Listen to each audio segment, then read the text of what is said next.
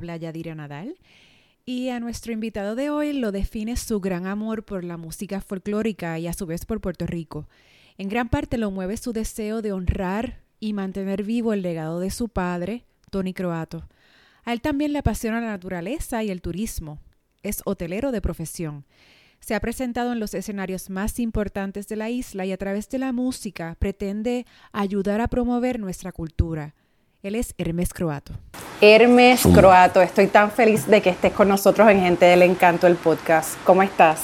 Yadira, un placer, cariño. Estoy súper bien, contento, eh, bien feliz, mano. Excited por esta entrevista. Qué Eh, bueno, y- No te he visto en persona, te estaba buscando en, en Facebook. Esto es como que, mano, esto.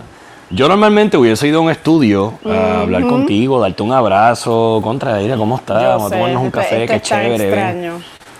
Es weird, pero nada, qué bueno que lo tenemos, porque imagínate no tenerlo también y pues no poder ni siquiera hacer nada. Así no, que definitivamente la tecnología en esta verdad cuarentena, pandemia, pues nos ha acercado en que en otro momento no me puedo ni imaginar sin tener esta, esta tecnología y estas herramientas. Hermes, y quiero darte las gracias también, y sé que hablo en nombre de muchas personas por todos esos conciertos lives recientes, porque yo me los he disfrutado muchísimo, han quedado hermosos, especialmente el Día de los Padres, ese especial quedó espectacular, bueno, así que gracias. Qué bueno que te gustó, ¿no? Sí. Un placer, un honor para mí, cariño, de verdad que sí. Eh, yo quiero preguntarte, ¿tú recuerdas en qué momento de tu vida tú pensaste, yo quiero cantar y dedicarme a la música? ¿O, o fue algo orgánico que sencillamente pues se dio y sucedió? Pues mira, yo creo que mi historia es un poco distinta. eh, es un poco larga, eh, Yadira, pero pues nada, te la voy a resumir. Em, yo pues, pues no, no es un secreto que vengo de, de una familia de artistas, o sea, mi Claro. papá y mi mamá, ambos, eh, pues siempre estuvieron... tú- bueno, yo estoy saliendo en las revistas desde que nací, mano. O sea, yo, yo- yo el otro día estaba mirando las revistas Bea y toda esta vaina y yo, wow, o sea, Wow, yo estoy pegado a sí. estas revistas desde que estoy en la, en la barriga de mi mamá. Entonces, eh, pues, o sea, esa era la vida de mis padres.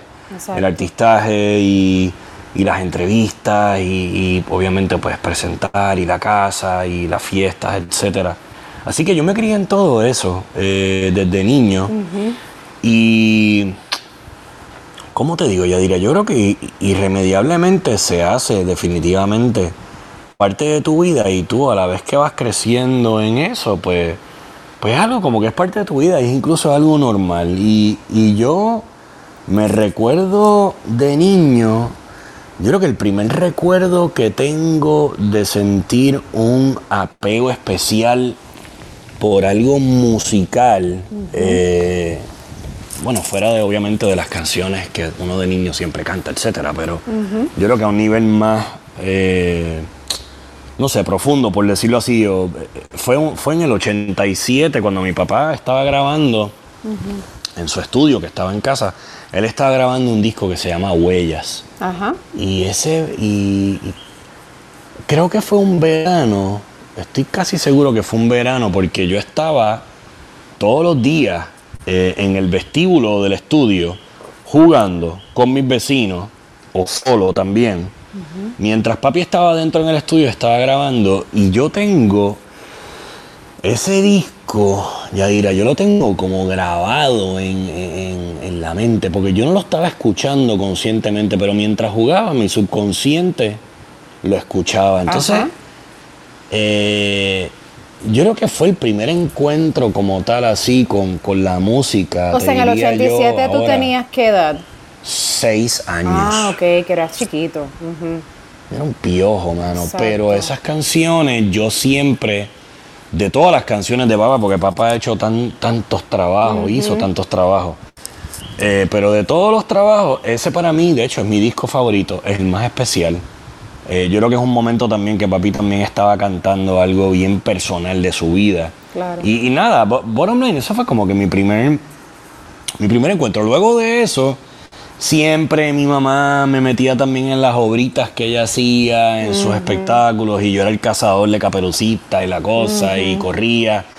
Eh, luego, posteriormente, eh, mira, me enfiebro, como con todo, me enfiebro. Mi hermano siempre, mi hermano mayor me lleva 15 años, Alejandro, y él siempre, él siempre sí que trabajó con mi papá, o sea, de cerca. Eh, le hacía el sonido, le hacía los coros. Y mi hermano tocaba la batería. Y pues, obviamente tú sabes, uno quiere ser como su hermano mayor, que es el más cool. Y mi hermano tocaba la batería, la percusión. Y yo, papá, yo quiero una percusión. Entonces, papá me compró unos bongos y yo tocaba en, los shows de papi con 11, 10 años. Obviamente no, no me maikeaban, no me ponían micrófono.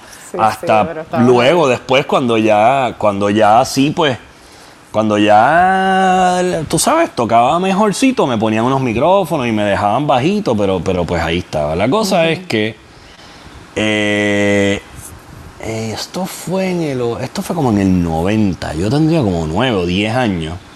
Papi estaba haciendo un trabajo con, con Luis Daniel, niño trovador, y en ese show Luis Daniel no pudo, no pudo estar, no pudo llegar. Algo pasó. La cosa es que Last minute, papá me dice, mira, ven, te vas a cantar conmigo hoy, porque pues esta canción todo el mundo la va a esperar, Luis Daniel no puede venir, pero vente, atrévete, canta esta canción conmigo. Y yo, pues dale, papá, tú sabes, vamos. Y fui, la canté, la canción, me acuerdo, estaba bien nervioso, bien nervioso.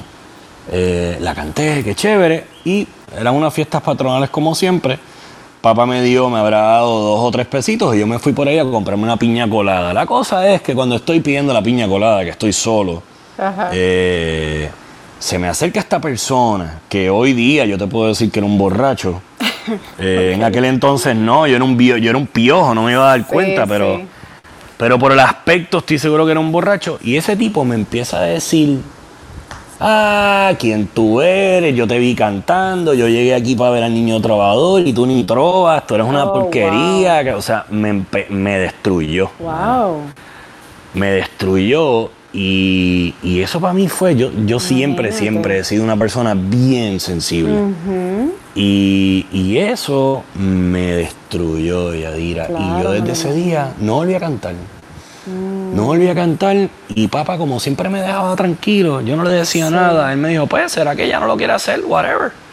Pero yo entonces como que cerré con esto de la música. Encima de eso, tú sabes, luego de eso también ver a papá, la vida artística también es muy, es muy fuerte. Papá tuvo varios momentos muy difíciles económicamente, lo vi muy preocupado. Luego de eso también encima, posteriormente mis padres eh, pues se divorcia, mi mamá empieza a ir a las revistas y las cosas, tú sabes, a crear este bochinche y esta vaina. Y yo dije, mano, esta vida no es para mí. Así que, literal, eh, me metí en la universidad y estudié hotelería. Eh, es lo que siempre he hecho. Yo soy, más que nada, pues soy hotelero y ahí me desarrollé. No es hasta que el viejo se enferma, que fallece. Y yo buscando una manera de reencontrarme con mi papá. En un momento yo tenía 23 años. Busco la manera de reencontrarme con mi papá y, ahí es que me pongo a estudiar su, su, música, me pongo a mirar. En realidad, papá era un papá bien presente. Papi no era esta figura artística que yo añoraba, estar con él, que no lo veía, que no, o sea, no, papá fue un papá súper, súper presente. O sea, para mí era papi. Eh, el que me, con, con, quien yo jugaba, con el que me hacía desayuno por la mañana. Eh, o sea, todo eso. Y, bien loco que yo entonces, cuando fallece, yo digo, yo tengo que entender a profundidad, en realidad, profesionalmente, quién era mi papá. Y ahí es que me pongo a ver, o sea, a profundidad sus trabajos, eh, desde, desde sus comienzos, todos sus discos, sus canciones y me doy cuenta que, lo que mi papá cantaba, hacía, decía, era su vida, o sea, era, era, un, era, un, era un canto y un trabajo muy, muy genuino, muy genuino. Eh, y pues chica, pues nada, como te dije, esto es un poco largo, pero básicamente eh, luego de esto, posteriormente, empezamos a hacerle unos homenajes a papá y, y comenzamos a hacer estos homenajes. Y chicas, no sé cómo exactamente, pero en un punto Yadira. Eh, y creo que es más cuando mi hijo nace que yo digo, wow, yo de verdad no quiero que Mauro crezca separado de todo esto. Y de momento digo, contra, eh, esto que estoy haciendo, estos trabajos que como que comenzaron para hacer un homenaje a papi, ya están tomando un giro pues más propio. Yo estoy componiendo mis propias canciones, estableciendo mis propios pensamientos, ¿no? O sea, eh, tratando de, lograr algo más a nivel propio. Y sí es un camino que papá innegablemente nos dejó, nos dejó trazados, un camino que hay que honrarlo eh, con esa misma delicadeza, pasión, eh, con esa misma forma de, ser genuino, pero a lo Hermes. porque papá, papá es un ser irrepetible. Papá no hay manera de repetirlo y mucha gente, pues sí, y me honra mucho cuando me dicen lo mucho que me parezco a él, pero, pero, pero, pero de momento, de momento llegó un momento que todo cogió un giro más propio, Yadira, y ese día fue que dije, le dije a mi esposa, yo en ese momento estaba trabajando en, tú sabes, en un, hotel bastante prestigioso y, grande, y le dije a Viviana, baby, quiero seguir haciendo esto y tengo que bajarle cuatro en el hotel porque si no de verdad me va a dar algo. Es mucho, es mucho. Y mi esposa me apoyó y bajé un poco la intensidad de los hoteles para poder hacer eh, las dos cosas. Y la realidad es que he hecho las dos cosas hasta ahora, hasta la pandemia. Eh, que, el hotel pues cerraron y, pasó todo lo que le ha pasado a todo el mundo. Claro. pero, pero ese deseo de realizar, de hacer lo que hago, de de, continuar este proyecto, pues está ahí, estará y estará para siempre y cada vez va creciendo más y cada vez se va haciendo más parte de mi vida. Yo me imagino que también, Hermes, porque es que, o sea, a tu papá lo, lo quería tanta gente y lo quieren todavía, que yo me imagino que mientras tú vas creciendo y desarrollándote y entendiendo quién era tu papá, e, esto también te tiene que haber como afectado, como que, wow, la gente amaba a mi papá, una cosa que yo me imagino que donde quiera que te ven y te veían mientras ibas creciendo, te paraban y te lo decían, porque es que lo que hizo tu padre y lo que el legado que ha dejado para Puerto Rico es irrepetible, como tú bien dijiste. totalmente, cariño, totalmente, totalmente, totalmente. Sí, y hablando sí, sí. Hablando de verdad de Tony, porque es que hay que hablar de Tony, este, además de la música, además del físico, porque sí, se parecen muchísimo. ¿Qué tú, qué tú aprendiste del cual tú entiendes que fue su legado para ti? Imagino que muchas cosas, pero así de las, de las más importantes que puedas mencionar. Es bien amplio, es bien amplio, pero creo que si fuéramos a resumirlo en, en una sola cosa em, sería ser un hombre de bien. Em, yo creo que eso era muy, tú sabes, eso era muy fuerte para papi. Yo me acuerdo incluso en la escuela, eh, cuando llegaban las notas, papá lo más que evaluaba era la conducta. Eh, o sea, una C o lo que sea, pues eso tenía remedio, está bien, eso es de la escuela y eso pues una tutoría o, una repetición o lo que sea, pero, pero papá se fijaba primero que nada y yo te diría casi, no quiero decir únicamente, pero principalmente en esa parte. Y para mí, eh, pues eso era también bien, bien importante, tú sabes, y uno es joven y uno está cometiendo disparates todo el tiempo. este, y y él incluso, o sea, lo sabía, no era una cosa tampoco de ser perfecto, era, era una cuestión, Yadira, de tener buen corazón. Exacto. De de verdad tener la sensibilidad de, mira, mano, mano, I screwed up, o sea, metí las patas y de verdad, o sea, botar una lagrimita y decir, mala mía, mano. O sea, y a todos nos pasa de jóvenes, tú sabes que tú eres joven Ahora de adulto tú dices, mano, ¿cómo rayete a mí se me ocurrió hacer semejante cosa? Así mismo es. Eh, de, lo que sea. O sea, yo a veces me pongo a pensar en los lugares que yo me metía a selfiar. Por, por, ponerte un ejemplo. Y yo ahora te digo, yo digo, ¿qué? No, mano, olvídate de eso. Sí. O sea, por ponerte un ejemplo, es que uno está en ese desafío de... De, de que a mí no me va a pasar nada, eso mismo, exacto. Correcto. uno es intocable. Y es como que, Acho, ¿qué va a hacer? Olvídate de eso. ¿Sabes? Uno está en esa, en esa onda pero es que yo creo que todo tiene un orden en la vida. Y, y- y también papi fue muy bueno en, tú sabes, en recordar que él también tuvo esa edad en algún momento. Y, y también me decía que mucho tú y yo nos parecemos, o sea, en cuanto a lo de ser independiente. Sí.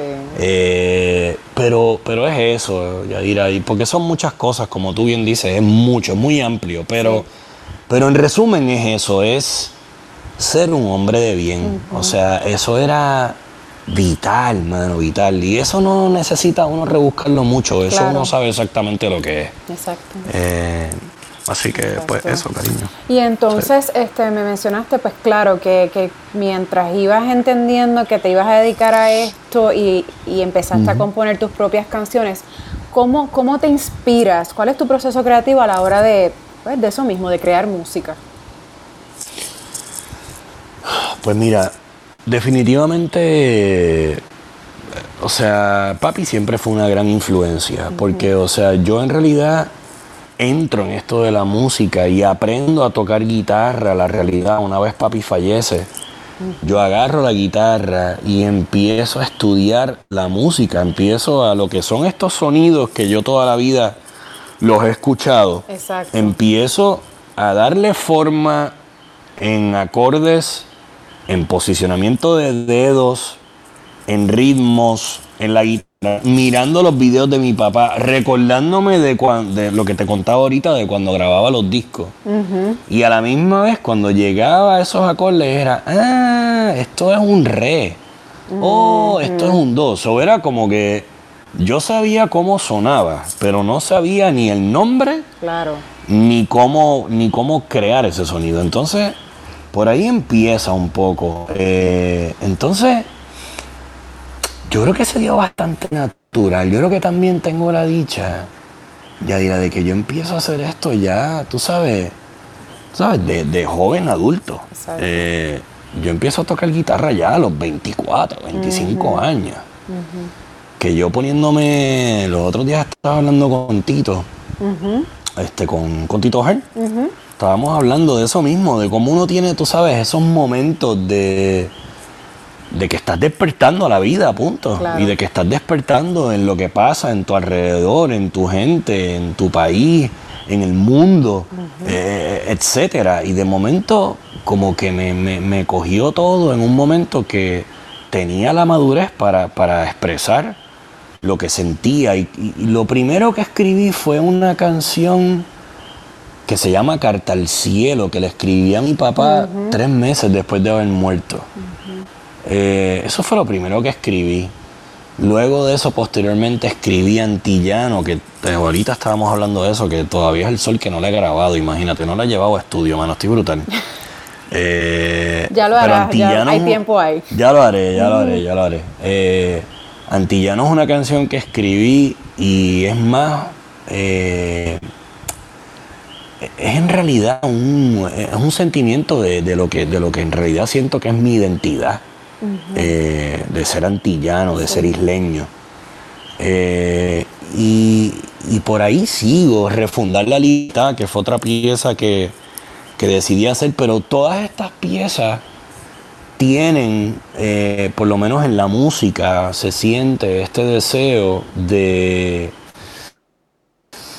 de, hacer, de, de- de- de- de hacer evolucionar el folclore nuestro, de alguna manera. Porque creo que eso, en cierto modo, mucho fue lo que papi hizo. Claro. Pero pues ya incluso esa música cuando la escuchas, pues ya te suena a música, tú sabes, de los 70, de los 80. Sí. Pues, ¿cómo hacemos, cómo, cómo provocamos un poco de nuevo esa evolución de, de- de lo que son nuestros, nuestros ritmos folclóricos y, y siempre manteniendo el folclore como base? Porque, o sea, eh, por ponerte un ejemplo, no, no es lo mismo yo de decirte, eh, Yaira, voy a hacer esta canción folclórica y le voy a poner adornitos por aquí y por allá para modernizarla, a diferencia de tú hacer una canción, por decirte, de reggaetón Ajá. y zumbarle un 4 por ahí por el lado para que se escuche más criollo. O sea, no, no es lo mismo. No, es lo, Claro. mi- no es lo mismo tirarle adornitos para criollizarlo que hacer una canción criolla, Criolla, y tirarle otros beats y otras cosas para modernizarla. Eh, y, y es un poco a lo que yo siempre pues he apostado. Hoy estaba, hoy estaba dándole una charla a un grupo de estudiantes en un masterclass que me dieron la oportunidad de, darlo y me, me, sí, me sentí bien, bien honrado en, la Fundación Banco Popular. Eh, y les contaba, chicas, si estuviese contigo te explicaba mejor, pero, pero básicamente les contaba de esa canción de Refundar la Libertad, de cómo yo quería en esa canción plasmar un poco eh, esa descendencia de España que tenemos en la música tan fuerte y que también desconocemos. Eh, porque ese también es otro problema. Hay, muchas cosas que, las desconocemos. Eh, las desconocemos de nuestra historia, de nuestra identidad. No estoy hablando mucho, ¿verdad? No, por favor, continúa, que está, me encanta todo lo que, que ya diciendo. ya mi esposa me está mirando como que loco, ¿en serio? No, no, no, perdón. Este, entonces, pues, mira, son muchas cosas que desconocemos. Y yo pienso que de verdad, si tuviésemos un poco más de, información en nuestras manos, eh, o sea, por ponerte un ejemplo, el cuatro puertorriqueño. O sea, por poner, esto es un ejemplo de, de, 20 temas que podemos hablar, pero el cuatro puertorriqueño. Ok. Eh, hace un tiempo atrás mm, me ha pasado, eh, me ha pasado que de momento hay gente que me dice, mira, ese cuatro está chévere, lindo y todo en lo que hiciste, pero suena navideño. La canción suena navideña porque le metiste un cuatro. La, percepción de que, si hay un 4 tiene que ser canción de Navidad, así mismo. Y, sabes qué? Y perdona que te interrumpa, este, yo entrevisté a José Eduardo Santana, que para mí es un músico ah. increíble, y en la entrevista con él fue que... ¿Tú sabes que él es, tú sabes que él es nuestro cuatrista? Yo lo sé, sí, él habló de ti en la ah, entrevista, sí, sí, y lo vi en el especial, pero él fue el que me dijo eso mismo, él me dijo, tenemos que dejar ya de pensar en el cuatro, que, que lo sacamos y lo desempolvamos solo para las navidades, no, y cuando escuché su álbum, que es espectacularmente bello, o sea, por favor, Así que sí, lo que dices me hace todo el sentido del mundo. Raíces progresivas. Bello, bello, uno de mis discos favoritos. Es hermoso. Mi disco favorito. Pues igual, mira, yo creo que es un poco ella, dirá, es, ese. Es esa desconexión, sí. Yadira, porque, mira, o sea, trata de picture this. tú, tienes un, tú tienes un español que llega aquí. Está bien, que definitivamente sabemos que vino a vino a esclavizar, o sea, vino a conquistar, vino a colonizar, perfecto.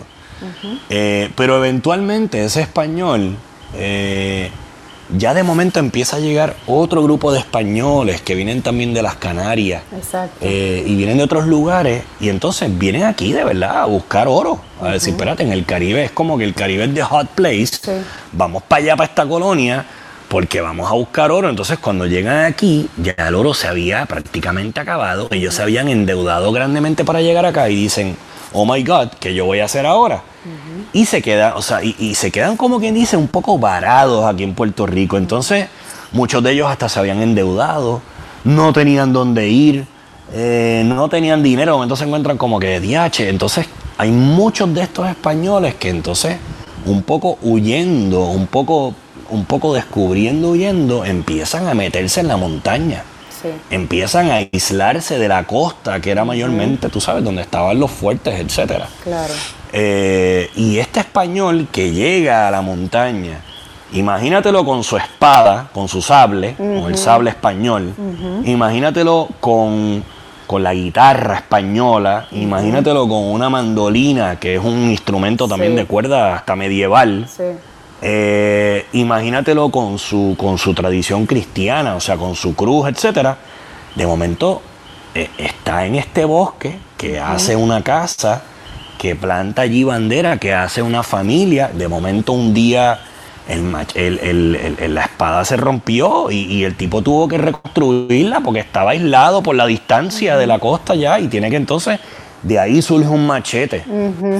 y de momento la, de momento la guitarra se le rompió, tuvo que de momento crear otra cosa porque también la mandolina se le... Y entonces de ahí, de esa guitarra y de esa mandolina surge la vihuela, surge la bordonúa, surge el tiple, que luego posteriormente evoluciona el cuatro puertorriqueño.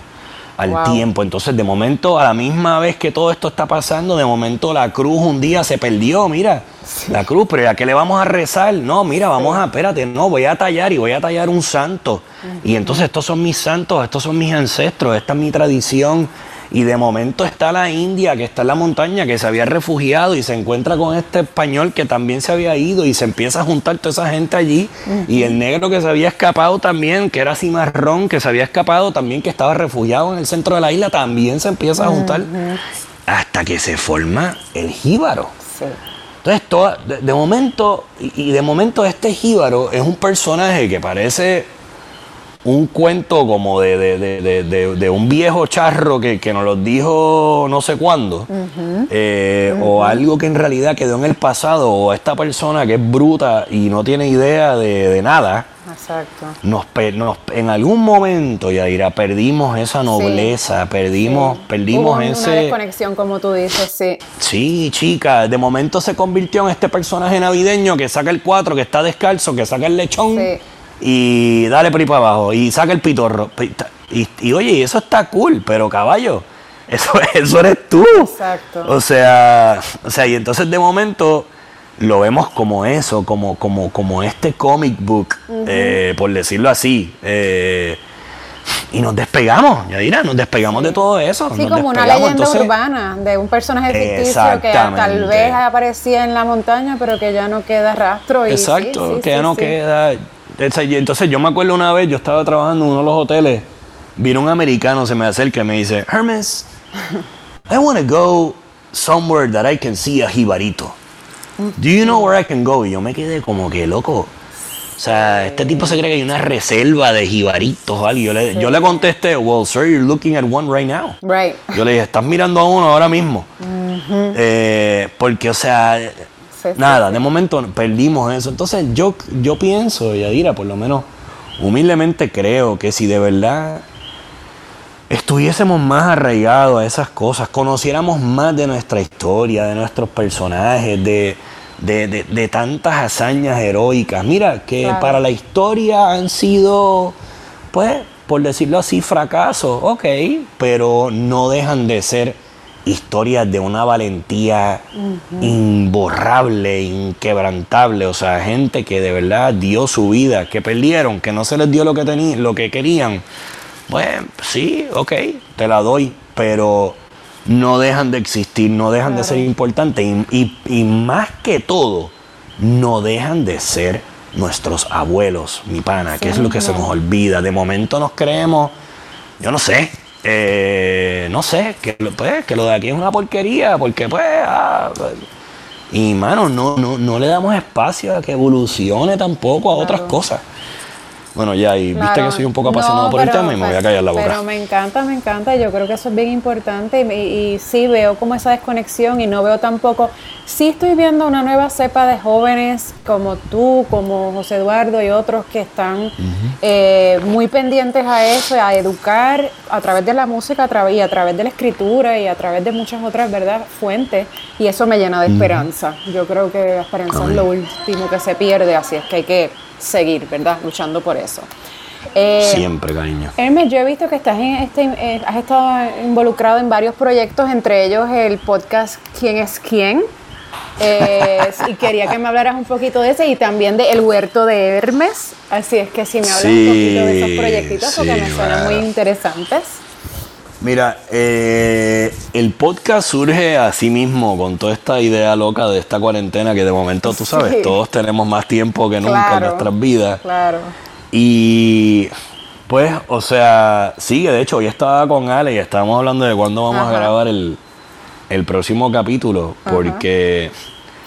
Mira, mano, la confusión sigue, ya diré. Yo creo que después de que hicimos el podcast es hasta peor, hermano. O sea, siempre está no, no, no, no, brutal, brutal. Siempre está. Bueno, te voy a decir algo.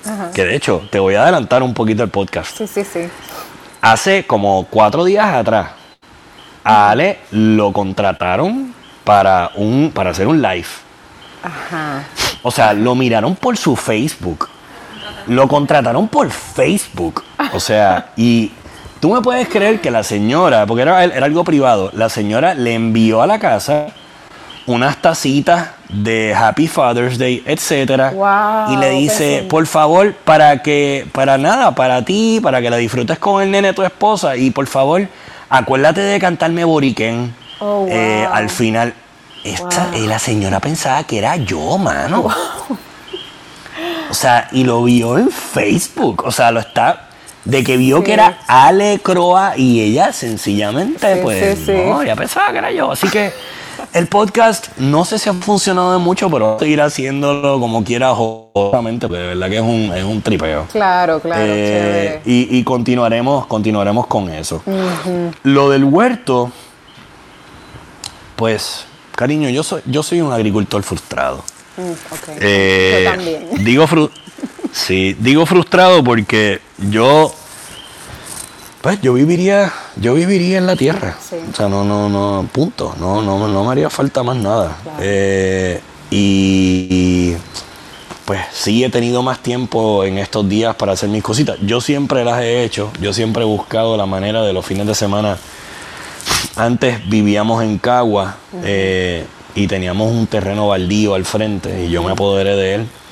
Eh, mi esposa sabía y de momento pues yo soy de levantarme bien temprano en la mañana, me iba a talar aquello, a sembrar, tuve, llegué a tener varias cosas. Anyways, pues aquí obviamente estoy en la ciudad, ya no tengo tanto, no tengo tanto espacio, no tengo, no tengo en realidad dónde, dónde sembrar nada, etcétera. Así que empecé a experimentar con los tiestos. Ok. Eh, y, y- y me encanta la idea porque creo que también hace falta eso. Todo el mundo piensa que, ah, no tengo terreno, pues no puedo sembrar. Sí. No, mano. Sí. O sea, en los tiestos, en, en- en un cantito de espacio que tú tengas, tú puedes hacer muchas cosas. Y algo que empecé a hacer, algo que empecé a. que, que va muy bien, de hecho, ya tienen un mes de edad más o menos. Estoy sembrando eh, farináceo, o sea, batata, para ser más específico. Wow. Estoy sembrando batata mamilla y batata chévere. blanca en tiesto. Ok. Y, y lo voy a empezar a rotar. Ya la batata es algo.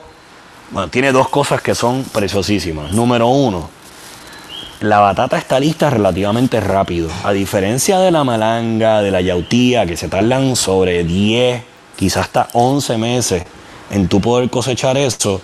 La batata ya en realidad a los 3 meses ya, tiene, ya tú tienes batata allá abajo. ¿De De, que no sea muy grande, sí, mano. de que no sea muy grande, Sí. pues es verdad. Pero si le das como 4 o 5 Ojo, no más de cinco meses, porque también la batata si se pudre, Sí. tú sabes que eso es dulce, a las ratas les encanta y las ratas van a venir a comérsela. Eh, les encanta. So anyways, pero eso pues ya uno lo va velando.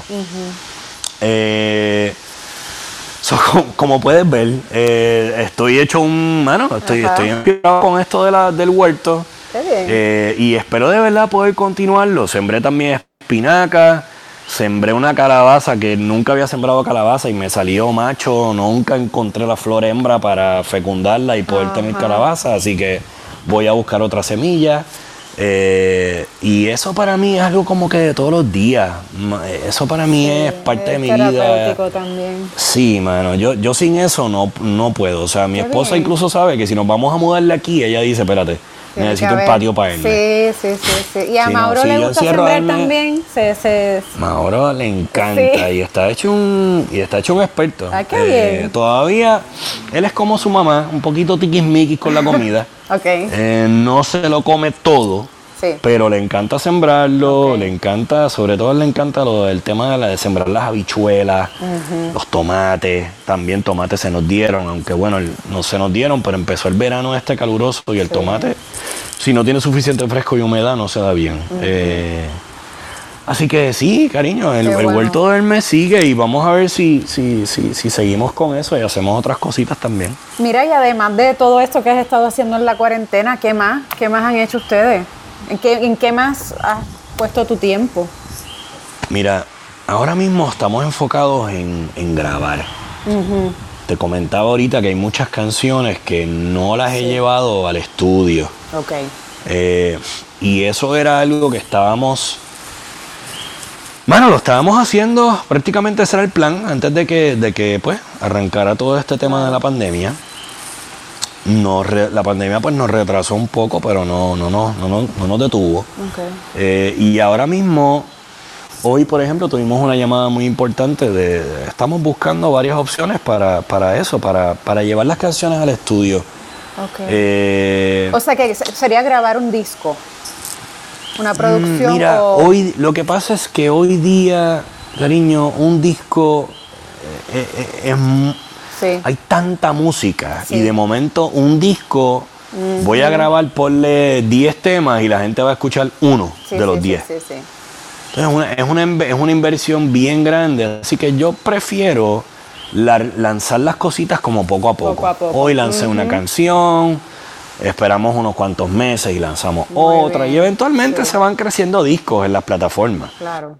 Eh, pero, pues, obviamente, artistas independientes como yo, que nuestro budget es súper limitado y dependemos mucho de, de, pues, la gente que nos quiere apoyar, que gracias a Dios tenemos, siempre hemos tenido un apoyo increíble de nuestros auspiciadores. Eh, pues, pues, o sea, es, es cuesta arriba, ¿no? No, no, es, no, no es tan fácil como cuando tú tienes una disquera o también, tú sabes, producir una canción de, de, de- de reggaetón, por decirlo así, es mucho más fácil. O sea, todo el mundo está eh, en esas, ¿no? Yo estoy haciendo algo completamente diferente, así que es como que pues un poco más, hay que estudiarlo más, hay que ver otros ángulos, hay que ver quién hace la mezcla, etcétera, etcétera. Así que eh, en eso es que de verdad nos estamos me estoy enfocando grandemente ahora mismo en ver si sacamos esas canciones que nunca he grabado.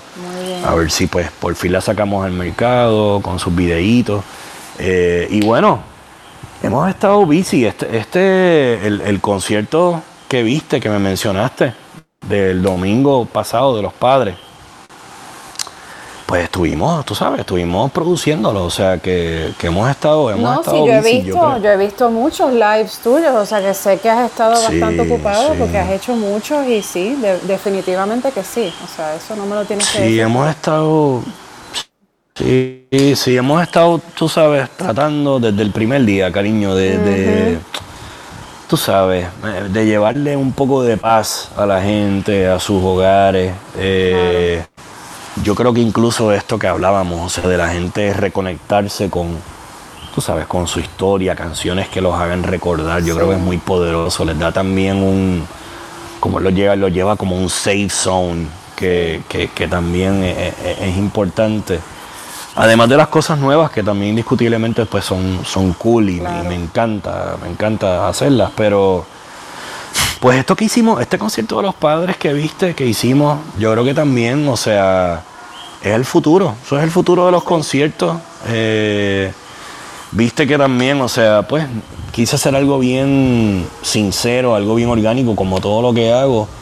Lo, lo- lo sacamos de casa, me fui al campo, me fui. Eso te iba a preguntar, fui- ¿dónde lo hicieron? campo. Porque ese sitio es espectacular. Ese precioso. sitio se llama Las Lunas y es Ah. una reserva, eh, es una reserva en el área de Caguas. Ajá. Es la frontera entre Caguas y Calle y es un es un predio del Fideicomiso de Conservación que ahora se conoce como para la naturaleza. Ah, O sea sí. que es un área es un área protegida Sí, sí, sí. Y ellos para naturaleza son Yo son entrevisté a que- Fernando Lloveras, así que sé quién Ah, es la man. Yo los, Pues yo los ese- apoyo siempre. brutal, mano. sí, Pues lo que ese para es muy mí importante. Estoy de acuerdo contigo, mi hermano. Y Fernando para mí es un prócer moderno, por decirlo así. Definitivo. Punto. No le tengo otro título más que ese. Sí. Fernando es un prócer moderno. Sí. sí. Así que así de mucho lo quiero, así de mucho lo respeto y así de mucho pues, lo, lo admiro, mano. Qué bien, no, ese sí. sitio estaba bellísimo. Hermes, ahora tengo una sección que se llama La ñapita, pero quiero preguntarte si tienes algo más que quieras añadir antes de pasar a eso. No, cariño, no. Lo que, lo que usted diga, usted es la jefa. Vamos allá, entonces la ñapita, eh, la primera es, descríbete con tres palabras. Sensible, alegre y amoroso. Si tuvieras que regalarle un disco o un libro a todos tus seres queridos, ¿cuál sería? Ah, from Science to God. Una frase o cita tuya o de otra persona que te guste mucho. Ama a Dios sobre todas las cosas y a tus hermanos como a ti mismo. ¿Cuál es un hábito poco usual o manía que tienes? Soy un maniático con la limpieza. Y tengo un OCD de madre. Muy bien. Algo que nunca falla en calmarte es Dios. un puertorriqueño o puertorriqueña que admires. Pedro Albizu Campo. Quisieras aprender a Mm. Quisiera aprender a tocar el piano, mano. ¿Qué te inspira? El amor. Una cosa que te hace feliz. Mi esposa y mi hijo. Quisieras que te recordaran por Por ser un buen hombre. Hermes, ¿cómo las personas pueden seguirte en las redes? Muy fácil. Hermes Croato en todas partes. Yo creo que ¿Tienes, soy como que el único. además de Instagram y Facebook, algún otro? Sí, tengo Twitter también. Ajá. Bajo igual, Hermes Croato. eh, y YouTube también. YouTube también. Eh, esos son como que los cuatro. En verdad que no estoy usando ni TikTok ni nada de esas vainas. It's too much for me. Yo traté una vez y me quité porque dije no puedo bregar con esto. Eh, con el TikTok ese. No, mano, no. Eso se lo dejo a mi sobrino Estoy, que tiene estoy 12 viejo años. ya, olvídate. Sí. Y. Exacto. Exacto. Hermes, y yo, esta pregunta la, la tengo yo, ¿verdad? Porque, por curiosa que soy. Una de las canciones de tu papá que más te Claro. gusten.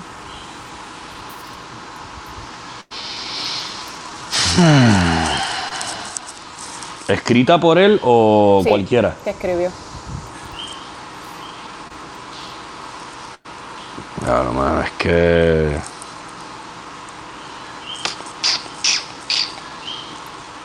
Está brutal. Sí, no debe son ser fácil. todas. Pero es que todas están brutales. Sí, sí, sí. Pero es que, es que son- todas están brutales y todas tienen un significado diferente, es el problema. Vale, o sea, no es como que papi era, ah, pero, eh, porque, eh, te puedo decir mis tres favoritas, que son tres temas completamente diferentes. Eh, de mujer, que es un homenaje a la mujer, de mujer.